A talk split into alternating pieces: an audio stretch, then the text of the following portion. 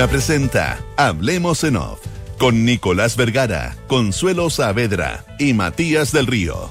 Auspicio de Clínica Alemana, AFP Habitat, Santolaya, constructora inmobiliaria. Nuevos sabores llegan a Monticello. Asociación Chilena de Seguridad. Consorcio. Arrienda y vuela con Mita Rentacar. Talana rediseña la forma de trabajar. Y Banchile Inversiones. Duna. Sonidos de tu mundo.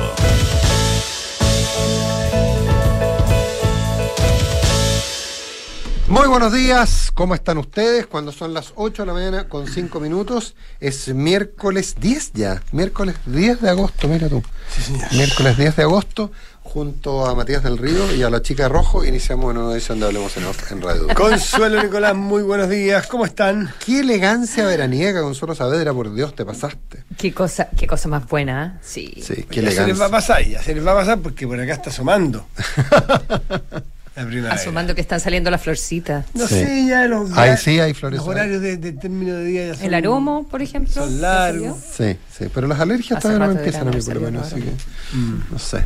Oye, eh, eh, Estado de excepción. estado Eso, de eso excepción. es lo que nos convoca. nos convoca. Ah, Que no- ya, no lo había quedó, visto en la ya quedó claro, por lo que señaló la propia ministra Isquesiches, que el día jueves anuncia esta extensión del estado de excepción constitucional de emergencia. Eh, sí. ¿Qué?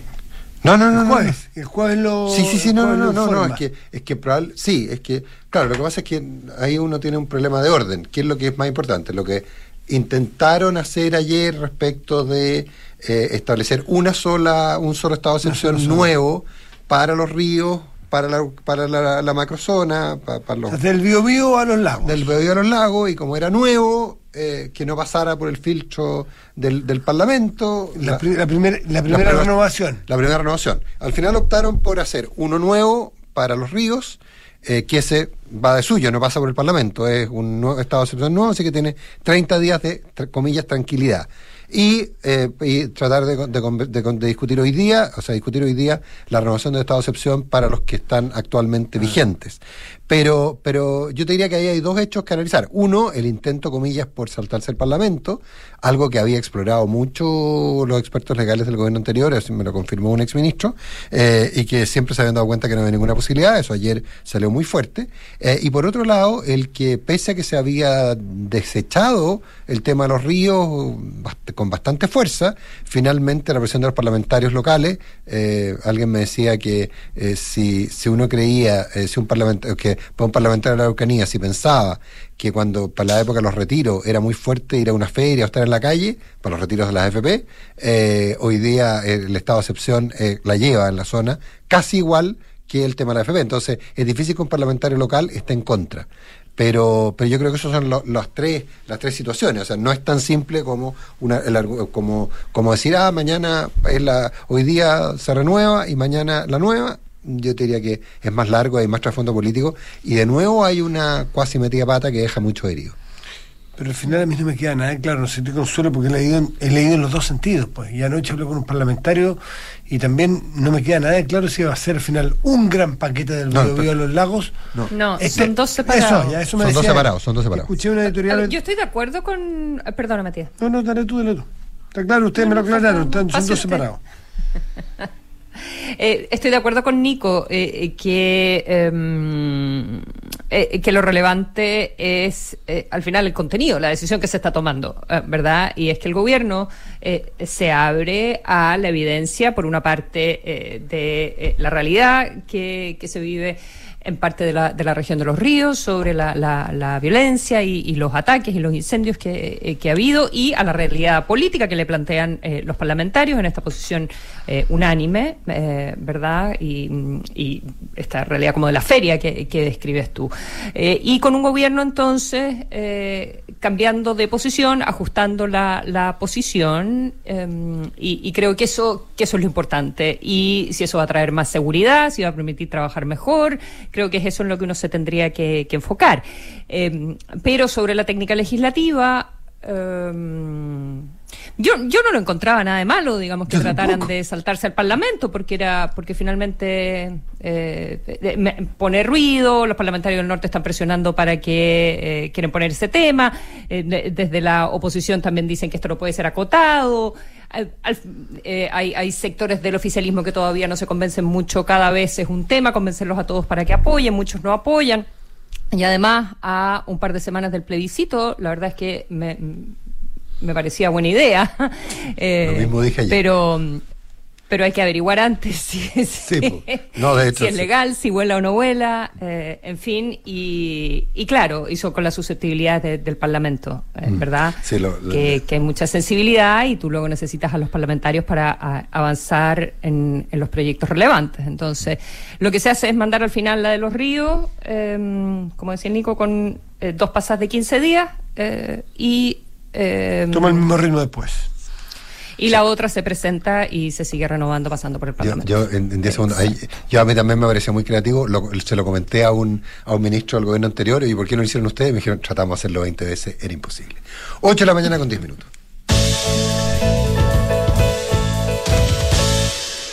Y está con nosotros el ministro de Hacienda, Mario Marcel. Ministro, gracias por estar con nosotros. Alguien eh, diría finalmente, pero ¿para qué? Lo importante es que está con nosotros. Gracias, ministro, por estar con nosotros. Hola, buenos días. Tenía mucha... Eh, me estaba echando de menos. Yo, sí. no, no, no, no, se imagina, ministro. Nicolás lloraba por los pasillos. No, yo lloraba. No, no, pero literal, ¿ah? literal, literal, literal. ¿Cómo está, ministro? Decía, uy, lo vi en otro lado. me ha entrevistado como tres veces ya. No, yo no. El señor del Río sí, yo no. ¿Cómo está, ministro? Muy buenos días. Consuelo. Buenos días, ministro. Sí, buenos días, ministro. Entremos en materia después de tanta lamentación acá de los chiquillos Em, a ver, eh, bueno, quisiera partir por inflación, eh, que es algo que eh, afecta de capitán a paje, em, ¿verdad? A, todos los sectores de la economía. Consuelo, ¿no te escucha, parece? ¿Ministro, escucha la Consuelo? Uh, no me escucha. No, pero nosotros sí, así que él también. Ahora sí, dale consuelo, perdón. ah, ya, quería partir por la inflación, estaba diciendo si podíamos partir por ese tema, que es algo que afecta a todos los sectores de la economía, al gobierno, a los grandes, a, los chicos, eh, a todo el mundo. El otro día usted explicó que el 40% eh, de la inflación del mes de julio, que fue particularmente alta, ¿verdad? 1,4%, se explicaba por el componente de transporte y de combustible. ¿Está eh, con eso como buscando una, una justificación? como decir, bueno eh, es eso y eso yo no lo puedo controlar o el gobierno no lo puede controlar. Por, eh, favor, explíquenos un poco más. Eh, bueno, estoy describiendo qué es lo que más, es más eh, qué es lo que pasa especialmente en el dato de inflación del mes. Yo creo que es importante entender, cierto, cuáles son los factores que están incidiendo más sobre el dato de cada mes, porque eso nos da una pista de cómo pueden venir las cosas más tarde. ¿Ah? Eh, eh, eh, hubo por ahí, eh, me parece haber visto en algún medio que hacía además el cálculo de que si se le sumaban los alimentos se llegaba a 70%. Me imagino que ese medio no estaba tratando de justificar la inflación, sino que también explicarla. ¿ah? Y lo que lo que ocurrió en el mes de julio en particular es que se juntaron varios factores, entre ellos, cierto, fue el primer mes de aplicación plena de la nueva banda de, del MEPCO, eh, una, un aumento muy fuerte del dólar que incluso llevó a sacar el, el, precio de paridad del mecanismo de estabilización del MEPCO, con lo cual el precio de la de, de, una un tipo de gasolina, creo que fue la de 93 octanos, eh, subió eh, 20 pesos en lugar del límite de 12. Eh, además eh, tuvimos bueno este, este efecto tipo de cambio que en algunos los precios de algunos productos se manifiesta muy rápido en otros más lento. Por ejemplo en todo lo que es eh, pasajes aéreos todo eso eh, lo que se hace es que se lo que hace el INE es que tiene los precios en dólares y los valoriza al tipo de cambio del día 15 de cada mes que creo que ya creo que fue justo cuando el, el dólar estaba en más de mil pesos entonces todos esos factores incidieron eh, pero por supuesto que nada de eso eh, eh, cambia el hecho de que tenemos una inflación alta, muy alta en relación a lo que ha sido nuestra experiencia de los últimos años.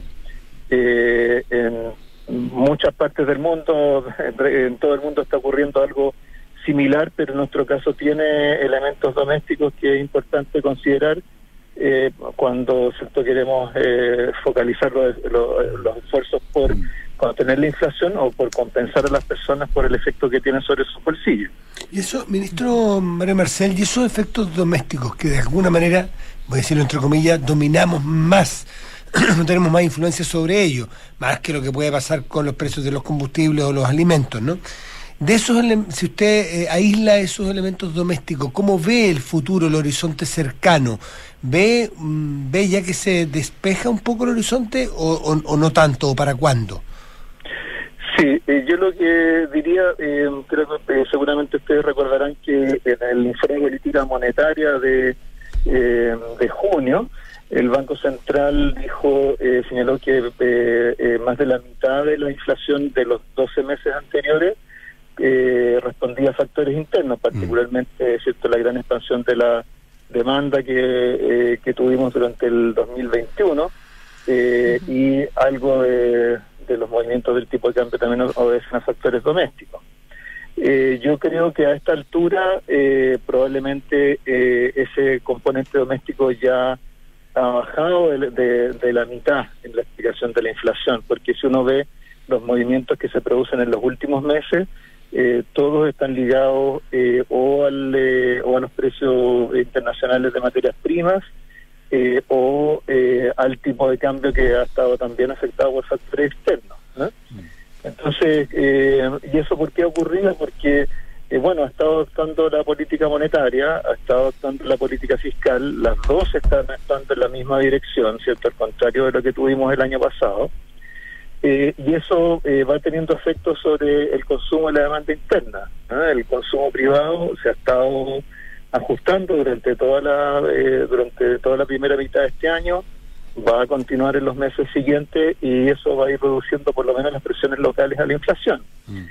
eh, y las presiones internacionales eh, bueno lo que estamos viendo es que ya parte importante de los aumentos de precios de alimentos particularmente de, de, cereales trigo maíz están han estado bajando durante ya el último mes y medio eh, algunos están ya cerca de los niveles previos a la crisis de Ucrania y el eh, petróleo se está estabilizando por debajo de los 100 dólares por barril. Entonces eso también nos va a ir ayudando en los próximos meses. Ahora, eso ¿cuándo lo vamos a ver? las cifras de inflación probablemente en el último trimestre del año. Último trimestre, Ministro, eh, yo me quería quería hacer doble clic, eh, siguiendo con el tema de inflación, doble clic en el tema de la devaluación del peso. Eh, el, peso se ha probablemente se ha corregido algo, pero se ha devaluado más que monedas equivalentes. y ahí, y, por cierto, el, el efecto de devaluación tiene, es un componente importante de la inflación iba a decirlo interna, pero, pero básicamente es la inflación interna, o sea, de los, de los factores internos. Eh, y uno de ellos, sin duda, es la fuerte demanda por dólares, a partir de, eh, de temas como la discusión constitucional, no hay mucho que hacer, eh, eso está en marcha, pero sí se ha planteado, por ejemplo, temas como la reforma tributaria, el, el hecho, la, un, cierto cambio en el baremo o al menos un mayor nivel de exigencia en los trámites de aprobación ambiental, también una lógica muy fuerte en los temas de, de, recepciones municipales, eh, etcétera, de proyectos paralizados, lo que ha implicado demanda por dólares en términos de gente que quiere o proteger sus activos o llanamente salir. Eh, por, entre ellos se plantea la reforma tributaria, como por ejemplo el impuesto a la riqueza. Eh, la, la pregunta es, ¿se podría hacer más en darle tranquilidad al mercado y evitar este efecto interno en el tipo de cambio? Eh, bueno, si uno eh, si uno mira la variación del tipo de cambio desde el primero de junio hasta ahora, eh, lo que puede ver es que si bien en los momentos en que cierto escaló el tipo de cambio claramente nos estamos diferenciando de otras monedas, en estos momentos el, el efecto punta a punta, digamos, del primero de junio hasta ahora, se explica 100% por sus determinantes fundamentales, es decir, por la eh, por la eh, eh, valorización del dólar en los mercados internacionales, por el comportamiento del precio del cobre, por los diferenciales de tasas de interés. O sea, parte importante de, ese exceso de tipo de cambio que, por así decirlo, que tuvimos durante, durante julio ha ido desapareciendo. Ahora, eso no significa que no tengamos componentes de incertidumbre, factores domésticos en el tipo de cambio hoy día, porque desde, desde fines del 2019 arrastramos un, un diferencial de tipo de cambio por estos factores domésticos de entre, entre 100 y 150 pesos, de acuerdo a lo que se ha estimado por parte de distintos analistas e instituciones. Eh, eh, así que ese, digamos, para nosotros ese es un desafío hacia adelante. Va a ser difícil, eh, cierto, revertirlo mientras no se completen todos los procesos políticos e institucionales que están en marcha, particularmente todo el proceso constitucional. Eh, ahora, respecto de lo que usted menciona de salidas de capitales, eh, la verdad es que en, eh, en, los últimos meses los movimientos de capitales que hemos tenido no son de eh, capitales de residentes, sino que de no residentes. ahora, hemos, digamos, desde el final del 2019 en adelante hemos ido teniendo una salida de capitales locales que no, no tiene tantos altos y bajos, sino que ha sido algo más bien sistemático. Sí, hay un gráfico del Banco Central que lo, lo mostraba a contar de octubre del 19. Y que, está, relacionado con este, eh, en cierta medida, con este diferencial de, de, tipo de cambio. Pero yo creo que lo que usted plantea, es más que más que relacionarse con el tipo de cambio, eh, se relaciona con la inversión. Eso es y es la inversión la que nos tiene que eh, preocupar especialmente porque este año vamos a tener una caída de la inversión y para el próximo año, si no logramos recuperar la inversión, eh, vamos a tener nuevamente una actividad débil. Entonces, eh, ese, ese es un esfuerzo que es un tema en el cual nos tenemos que focalizar y que tenemos que atacarlo de distintos lados. Ministro, ¿por qué? Pero, ¿por, qué? Porque cuando uno ve los análisis, inclusive conversa con autoridades, dicen sí, lo que está cayendo es la inversión interna, la inversión de los locales. Lo, la, inversión externa se mantiene más o menos, más o menos estable. Eh, ¿qué, qué, qué, explicación tiene para eso? ¿O qué se puede hacer para revertir esa tendencia, para mejorar la inversión externa eh, internacional, pero también para la inversión interna? ¿Puedo agregar la pregunta, ministro? Que es don uno, y, y si le preocupa... Eh, puntualmente el que cuando uno conversa con distintos actores o uno se le acerca o le escriben, eh, sostienen que la permisología, que la fluidez de, aprobación de proyectos ha caído en proyectos inmobiliarios, en proyectos agrícolas, en proyectos mineros o industriales. ¿Usted está preocupado particularmente de eso? ¿De que haya proyectos parados que tenían permiso, que estaban cerca, que están listos para invertir y que no se han podido materializar? Sí, eh, a ver, si uno, eh, si uno ve las cifras, lo que eh, puede eh, notar es que si bien hay una proporción alta de proyectos que se aprueban, ha habido un, una proporción algo mayor de rechazos de proyectos, me, refiero en la evaluación ambiental, en minería. ¿ah? por otro lado, lo que ha estado ocurriendo también, pero de manera más sistemática, no, no es necesariamente propio de los de los últimos meses es que el tiempo requerido para las evaluaciones eh, ambientales ha ido aumentando. ¿ah? Eh, a eso ahora no, no tenemos que echarle toda la culpa a ciertas las evaluaciones ambientales, porque después de las evaluaciones ambientales hay una serie de otros permisos, autorizaciones, etcétera, que tienen que ver con los municipios, que tienen que ver con otras dimensiones, ¿cierto?, de, de la regulación sobre las inversiones. Y yo creo que eh, eh, creo que respecto de esto, eh, creo que más allá de la casuística, eh, tenemos que eh, pensar en que necesitamos sistemas que, me parece que lo decía, me parece leerlo hoy día del, presidente, sistemas de evaluación que faciliten las inversiones bien hechas, que cuando hay inversiones que tienen problemas, resuelvan sus problemas en, en el curso de la formulación de los proyectos. O sea, en general deberíamos pensar en, en, esta regulación no como algo orientado a impedir que se hagan las inversiones, sino que se hagan buenas inversiones eh, compatibles con eh, nuestros eh, compromisos ambientales, con cierto con la, regulación del espacio urbano, etcétera. ¿Ah? y eso creo que es algo que tenemos todos que incorporar a nuestro disco duro. ¿ah? Chile necesita inversión eh, y la va a necesitar especialmente en los próximos años, porque en Chile está ocurriendo un cambio eh, bien eh, profundo en nuestras ventajas comparativas. ¿ah? Nosotros acostumbramos a pensar en, Chile en un país dependiente de la importación de hidrocarburos para generar energía.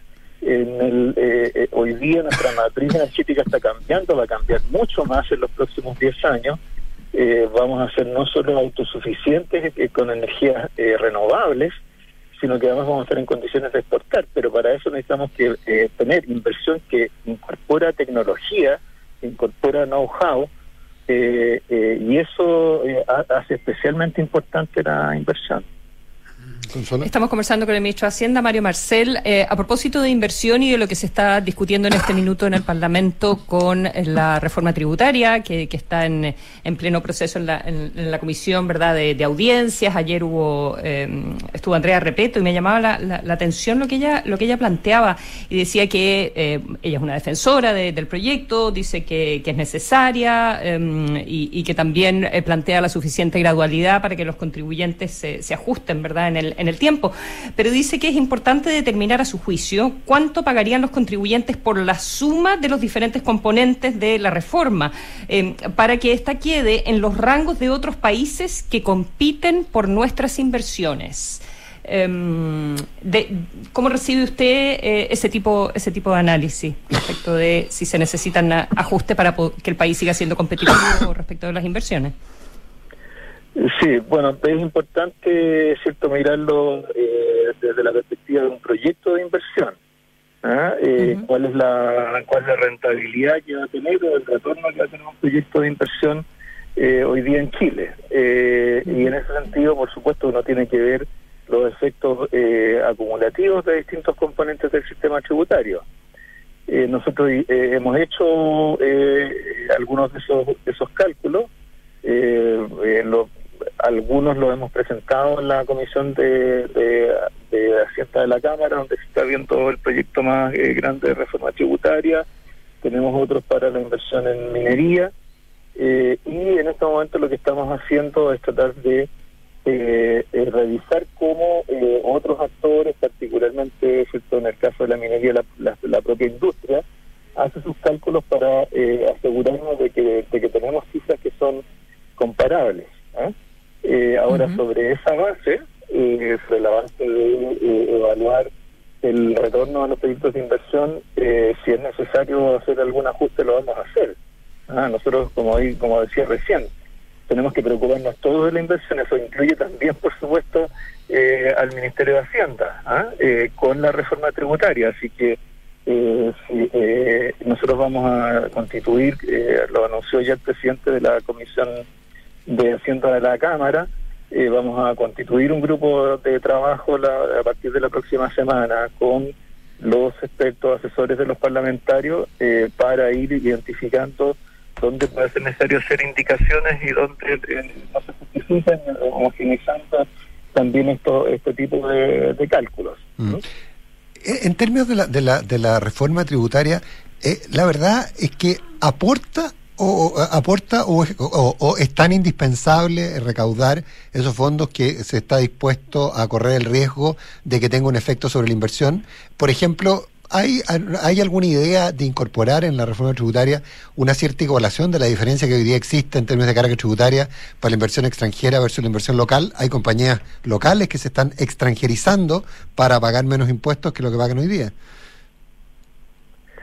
Sí, eh, bueno, a ver, en, primer lugar, eh, creo que tenemos que tener claro de que, eh, digamos, hacer un análisis eh, es muy simplista, simplemente relacionar carga tributaria con inversión. Mm, sí, es ah, cierto. Porque, ¿cierto? Porque si no, uno tendría que concluir que lo mejor que puede hacer para, para que haya mucha inversión es no cobrar ningún impuesto. Claro, pero está el tema de la exigencia de retorno. Que esa es la que hay que incorporar, porque puede ser muy alta la carga tributaria con un retorno muy alto, pero la exigencia de retorno aumenta y por lo tanto la efectividad de la inversión también baja. Claro, eh, pero al, mismo tiempo, ¿cierto? lo que tenemos en la reforma tributaria es que eh, la tributación sobre la tributación corporativa, ¿cierto? la tasa primera categoría, la hemos reducido, eh, se ha creado un incentivo cierto para invertir en, en productividad, para hacer inversiones para mejorar la productividad de las empresas eh, eh, la tasa de eh, la, tasa de eh, la tasa sobre las utilidades retiradas se fijó en una tasa plana en lugar de aplicar el global complementario ¿cierto? Por lo tanto, por esa vía estamos eh, eh, estamos aplicando una tasa de 22% en el rol complementario con su tasa máxima de 43%. Eh, la tasa, eh, la combinación eh, de tasa de primera categoría con eh, el impuesto eh, a, la- a las rentas del capital eh, iguala la tasa máxima del valor complementario. Entonces hay varios ejercicios, eh, hay varios esfuerzos que se han hecho por configurar una estructura de tasas tributarias que eh, haga sentido desde el punto de vista de la inversión. Eh, así que, digamos, hemos estado caminando eh, en ese sentido eh, y si se requiere mayor afinamiento lo vamos a hacer. ¿ah? Pero eh, yo creo que eh, hemos visto en estos días eh, un tipo de lenguaje, un tipo de calificativos para la reforma tributaria que creo que nos ayuda mucho a, a este, a este diálogo. ¿ah? Entonces, yo creo que tenemos que tener claro que el país necesita más recursos para eh, resolver necesidades eh, sociales y esos recursos tienen que venir de quienes tienen más eh, tienen más mayores ingresos.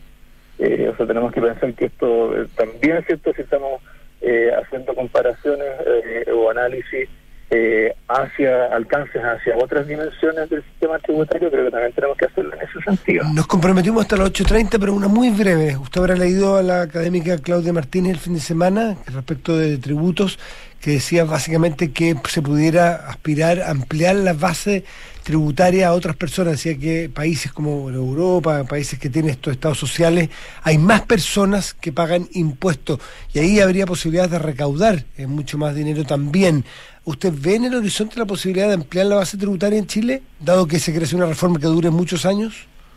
Sí, o sea, es cierto que eh, países que tienen eh, cierto mayor recaudación de impuestos a la renta personal que nosotros tienen bases más amplias. Porque, eh, eso ocurre porque nuestro mínimo exento del, del GOE complementario es relativamente alto, no solo en términos relativos, sino que en términos absolutos comparado con otros países, ¿no? particularmente con países desarrollados. Eh, ahora, eh, esos países desarrollados tienen al mismo tiempo eh, sistemas de protección social, sistemas de bienestar que alcanzan a eh, el grueso de la población. Entonces, las mismas personas que eh, pagan eh, el los impuestos a la renta también con mayor calidad los beneficios que obtienen. Aquí en Chile, cierto, hemos tenido durante mucho tiempo políticas mucho más eh, focalizadas del lado del gasto y eso hace que haya sectores medios que digan, pucha, ¿por qué yo voy a pagar más impuestos si no, si no tengo ningún beneficio? Entonces, eh, esto yo creo que en la medida que se van ampliando los derechos sociales, y para eso están las propuestas hoy día sobre la mesa, eh, eso eh, ese tema va a ir siendo abordable, ¿ah? pero creo que no hay no se puede poner la carreta eh, delante de los bueyes en este Delante caso. de los bueyes. ¿ah? Mm. Eh, entonces tiene que notarse ese, eh, e- esa ampliación de los beneficios para que pueda tener mayor legitimidad una ampliación de la, de la base del impuesto a la renta. Ahora déjenme una, una cosa porque es interesante que en la discusión pública, eh, por un lado, cierto se plantea la necesidad de ampliar la base del impuesto a, la renta y por otro lado eh, se critica la propuesta de eh, crear eh, cierto este tercer pilar del sistema previsional con una cotización de 6% a cargo del empleador diciendo que es un impuesto al trabajo. Eh, ¿Y por qué aparece contradictorio? Porque en, en realidad el grueso de las personas que están que tienen rentas por debajo del mínimo exento tienen rentas del trabajo. Eh, entonces, eh, en realidad, eh, quizás hay una parte, eh, al mirar combinadamente la reforma tributaria y la reforma de pensiones, lo que nos vamos a encontrar es que en realidad el escenario no es tan distinto. ¿no? Y donde la reforma de pensiones al mismo tiempo tiene justamente el propósito de mejorar las pensiones no solo para los ingresos más bajos, sino que también para los ingresos medios. Así que quizás por un camino un poco distinto estamos vamos a estar caminando en esa dirección. Ministro de Hacienda Mario Marcel, le agradezco mucho esta, le agradecemos muchísimo esta, esta conversación. ¿Hay fecha para la previsional, no. ministro? ¿Perdón? ¿Hay fecha para la reforma previsional? Eh, se va a presentar a fines de agosto, como se ha mencionado varias veces. Ah, porque también se ha mencionado que se presentaba la próxima semana. Eh, eh, por lo menos eh, lo que hemos dicho, lo que ha dicho la ministra, la que hemos dicho nosotros de siempre eh, fines de agosto. De aquí a 20 días, entonces. Gracias, ministro Gracias, Marcel. ministro. Buenos días. Gracias a ustedes. Buenos días. Buenos días. Chao, chao, buen día. Eh. Descarga y usa la aplicación Mi Inversión. Realiza todas tus operaciones cuando quieras y revisa el comportamiento de tus inversiones en línea y accede a recomendaciones y alternativas de inversión. Banchile Inversiones, inversiones digitales para todos. Si ya tienes tu propia casa, volverla a un hogar tranquilo y seguro es posible con el seguro Hogar Total de Consorcio. Asegura la estructura o bienes de tu casa contra incendio, daños materiales y otras coberturas más. Contrátalo hoy en consorcio.cl. Las noches en Monticello son para vivirlas con los reyes del disco y del funk. Disfruta una experiencia única el próximo sábado 5 de noviembre con todos los éxitos de Earth, Wind and Fire Experience Fit All McKays. Monticello, apuesto, te va a gustar. En AFP Habitat creen que los grandes cambios comienzan con decisiones simples. Cámbiate a Habitat y haz crecer tus ahorros con la AFP número uno en rentabilidad en todos los fondos, desde el inicio de los multifondos. AFP Habitat, más de 40 años juntos haciendo crecer tus ahorros. Porque un buen inversionista busca números y no palabras. Decídete hoy por un departamento Santolaya. No te lo pierdas. Unidades con descuentos de hasta 17%. Súmate a los que arrendaron en Mita y vuelan, porque aún quedan muchos premios de 200.000 millas Latam Paz por, todo- para todos tus arriendos efectivos que participan hasta el 12 de septiembre. Arrienda y vuela con Mita Rentacar.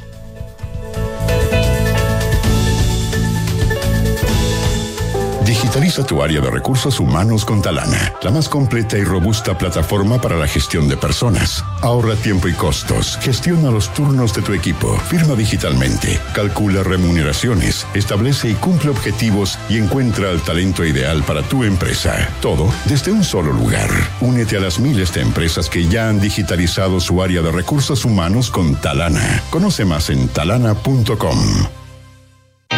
7. Posible número de la suerte. 95.000. Verdadero número de la suerte. Aprovecha departamentos con pie en cuotas desde 95 mil pesos y muchas oportunidades para invertir hoy. Santolaya Constructora Inmobiliaria. 40 años de experiencia que dan confianza y aseguran calidad. Más de 80 proyectos habitacionales construidos y más de 10.000 familias que eligieron nuestro respaldo son tu mejor aval. Santolaya. Números, no palabras, para multiplicar tu inversión. Conoce más en santolaya.cl. En Consorcio, asegurar tu hogar para vivir tranquilo con tu familia es posible. Tener una casa es tremenda responsabilidad. Uno nunca está tranquilo cuando sale. Por eso contraté el seguro hogar total de consorcio, con el cual puedo asegurar la estructura o bienes de la casa contra daños materiales, incendio y mucho más. Está perfecto. En Consorcio tenemos un seguro hogar total con coberturas a tu medida. Conoce más y contrátalo en consorcio.cl. El riesgo es cubierto por Consorcio Seguros Vida. Más información en consorcio.cl. Con Mita Arrienda y... Ahora tus arriendos Mita te llevarán a volar porque somos el único rentacar que te hace acumular millas Latam Paz. Con Mita Arrienda y...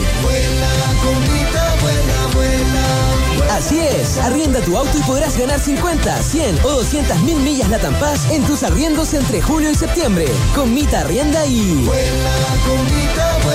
Mita, elige tu destino, nosotros te llevamos. Mita.cl Hace unas semanas hice un cambio y desde que me vengo en visa a trabajar las cosas han mejorado. He mejorado mi estado físico, ando mucho más relajado y además he ahorrado plata. Porque en AFP Habitat creemos que los grandes cambios comienzan con decisiones simples. Cámbiate a Habitat y haz crecer tus ahorros con la AFP número uno en rentabilidad en todos los fondos desde el inicio de los multifondos. AFP Habitat, más de 40 años juntos haciendo crecer tus ahorros. Infórmese sobre la rentabilidad de su fondo de pensiones, las comisiones y la calidad de servicio de su AFP en el sitio web de la Superintendencia de Pensiones www.spensiones.cl.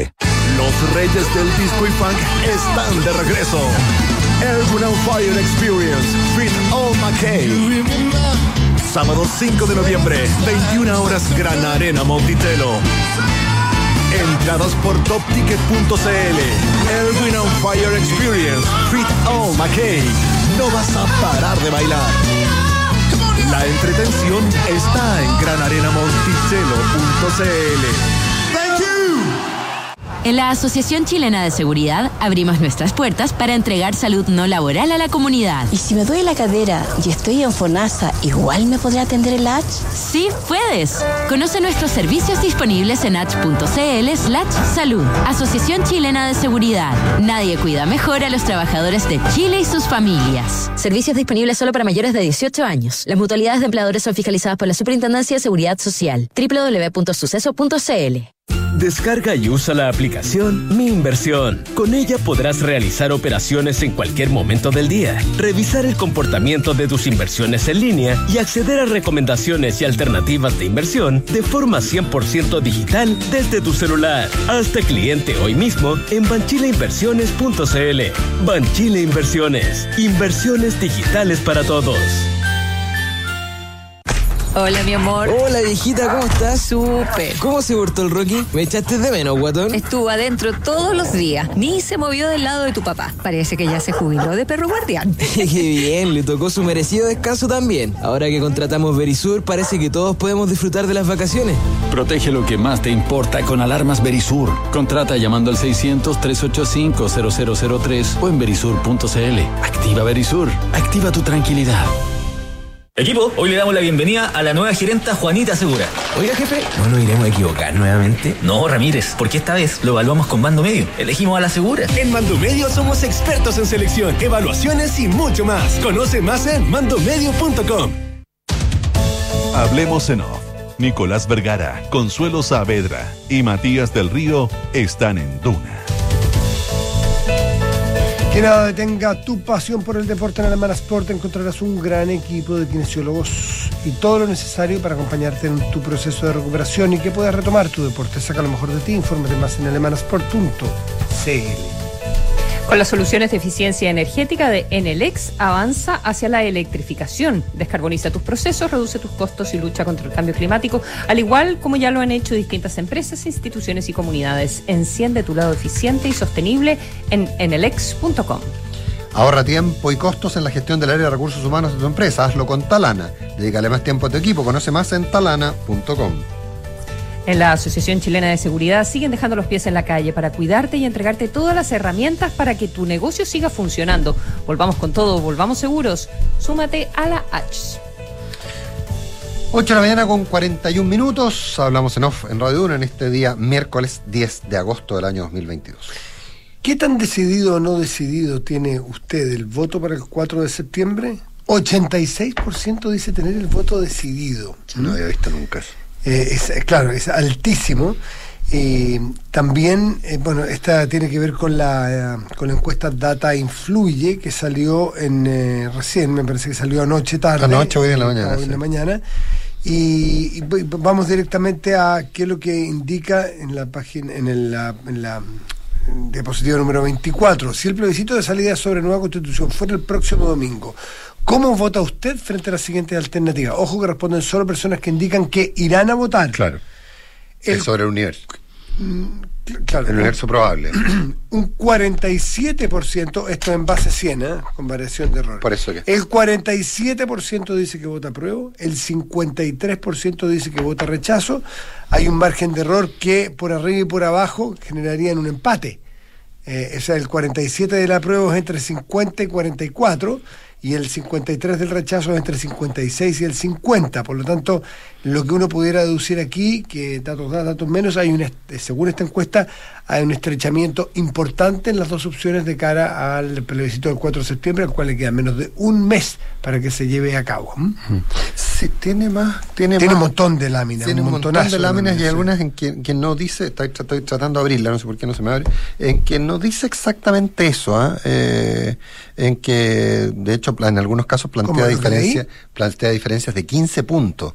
Eh, ¿En eh, otra lámina de esta misma? Sí, en otra lámina esta misma, que estoy, estoy tratando de abrirla, pero no, no me Chuta, yo leí textual, prometo, voy a Sí, no, no, no, si- eso es, eso es, no, no, eso es, es cuando, cuando lo ponen sobre votante probable, eh, pero, por ejemplo, en, en términos de Eh, a ver, ¿cuánto influye? Eh, que lo, lo- quería abrirlo en...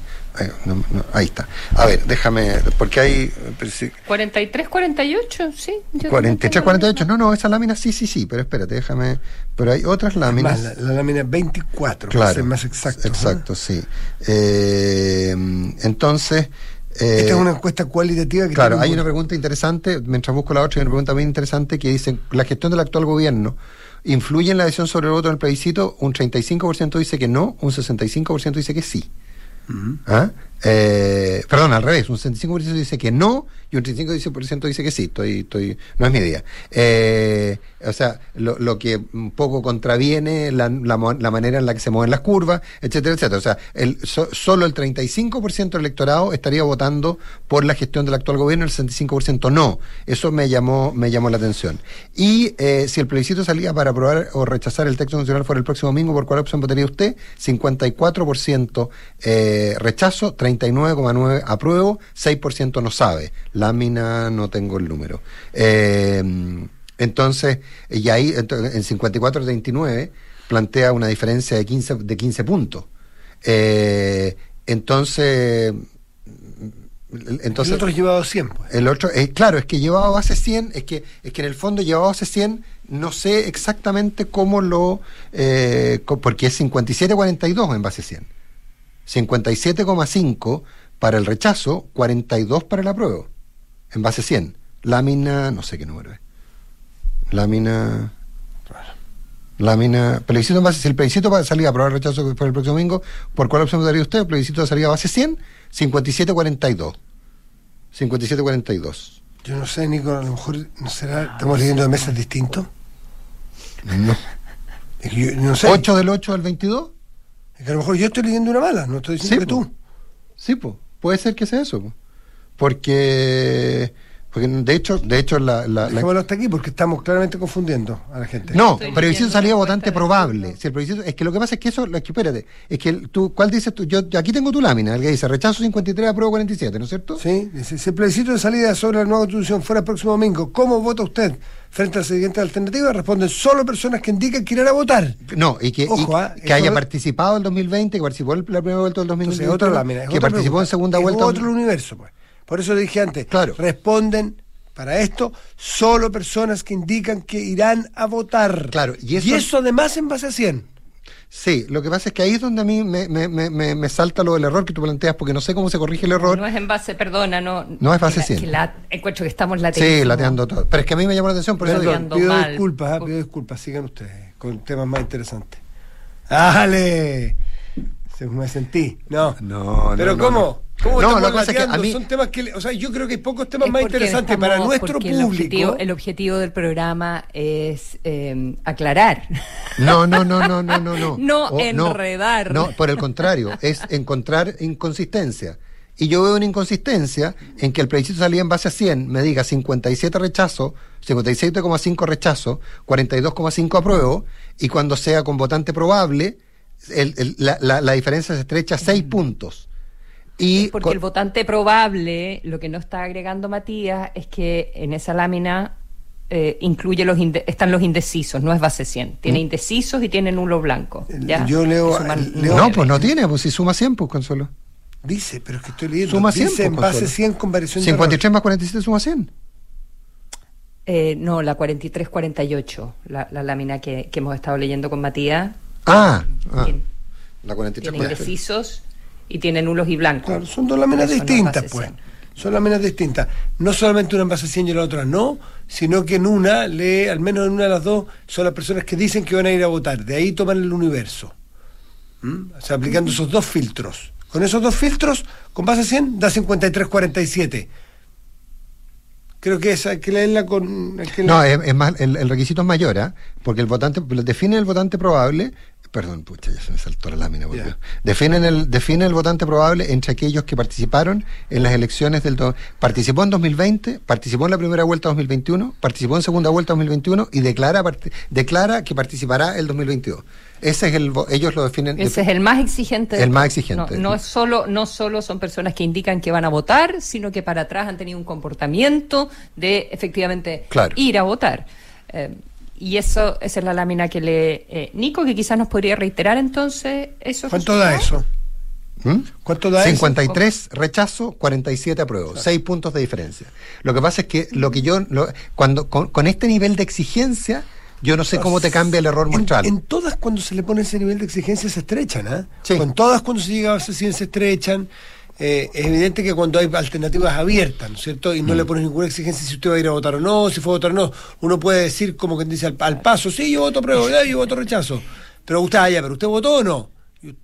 Claro, esto se parece en todo caso al resultado, se parece en el margen segunda a- vuelta. al- a la segunda vuelta, pero invertido. Invertido.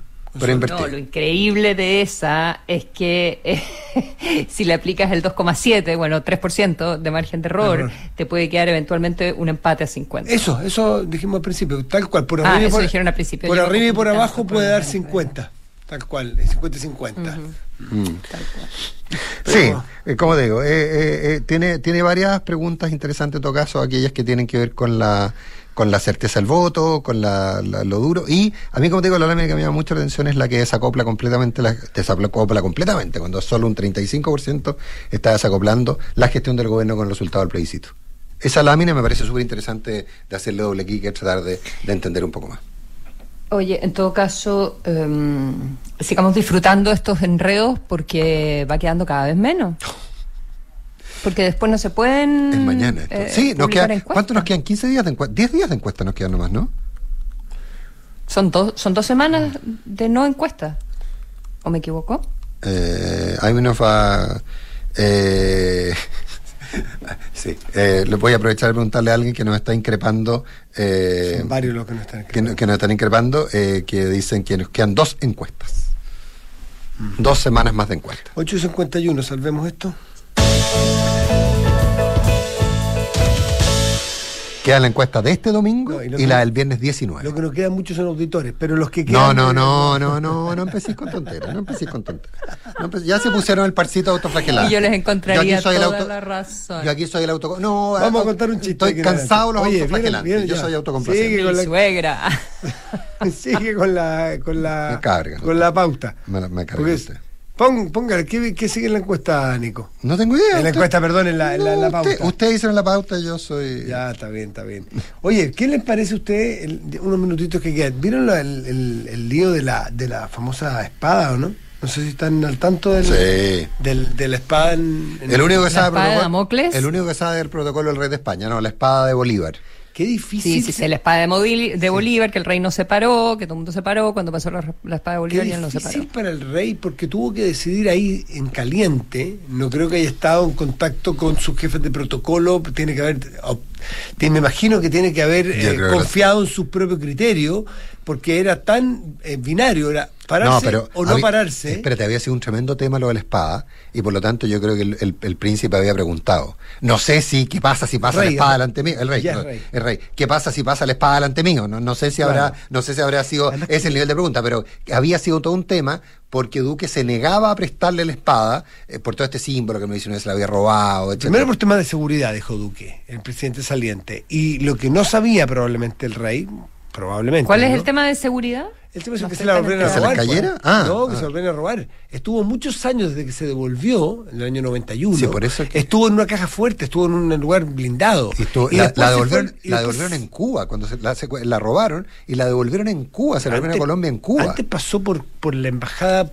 cu- cubana en Panamá. Antes estuvo en distintas casas En de seguridad en Europa, de, parece. de la eso no, no, no he leído eso, pero antes estuvo en muchas casas distintas en grupos compartimentados del, eh, del grupo M19 Del en, M19. en Colombia. O sea, tuvo un carrete enorme la, la, la, la- espada y ahora finalmente estaba en el Palacio de Nariño y desde ahí entonces estaba en manos de la presidencia y se la pidió el presidente entrante o electo y el presidente saliente la negó por razones de seguridad. La primera medida, y eso es que probablemente lo que el rey de España no tenía claro que iba a suceder, una vez que le ponen la banda a, a Petro, la primera medida que, que como presidente que toma ahí, ahí sobre caliente o ahí sobre la marcha es le pide al, al jefe de la casa del ejército, de los milita- militar, que traigan desde el Palacio Nariño la espada. Y se demoran 40 minutos en traer la espada. Eh, y eso no sé si estaba en el protocolo y el rey tuvo que tomar una decisión, a lo mejor allí sobrecaliente, confiando en su propio criterio, no meter las patas o meterlas a fondo, porque todos sus compañeros de, estrada, de estrado, que estaban ahí, el presidente Boric, el presidente Fernández, en fin, y otros más, el presidente Lazo de Ecuador me parece que está también ahí, se ponen todos de pie. Y él decide quedarse sentado, un hombre además que mide casi dos metros, que se quede sentado. Se nota. Eh, se notó demasiado su posición clara. Y hay lío político en España, junto a Podemos ha alegado, le ha pedido al gobierno socialista, socio de Podemos, El fin de la monarquía. ha- Casi el fin de la que, monarquía. haga, que hagan, claro, dice que, una, que es un facho, le dice al rey, y le pide, dice lo de Podemos, y que, eh, un fachas, perdón, y que le pide por favor que le pida explicaciones a la Casa Real. Y el gobierno socialista trata de ponerle paño frío, le dice, no, esto es una cosa de verano, esta es una cosa que no es tan importante, es protocolo, estaba en el no estaba en el protocolo, eh, fue una improvisación, y por ahí zafa hasta ahora dentro de España, pero eh, no está no, no- fue fácil, no fue un buen momento. También, ¿se le hace a los invitados una cosa así? ¿Una improvisación así de protocolo cuando los otros tienen que responder cada uno en su país? ¿Y qué significa? Ustedes, por favor, vean, hay unos artículos que vienen todas las interpretaciones de todos los sociólogos y politólogos colombianos de qué significa esta traída de la espada a último momento. Es una reivindicación del M19, del cual perteneció Petro, es a que hay que ser un antes y un después y desobedecer, la primera orden tuya es desobedecer la de tu antecesor.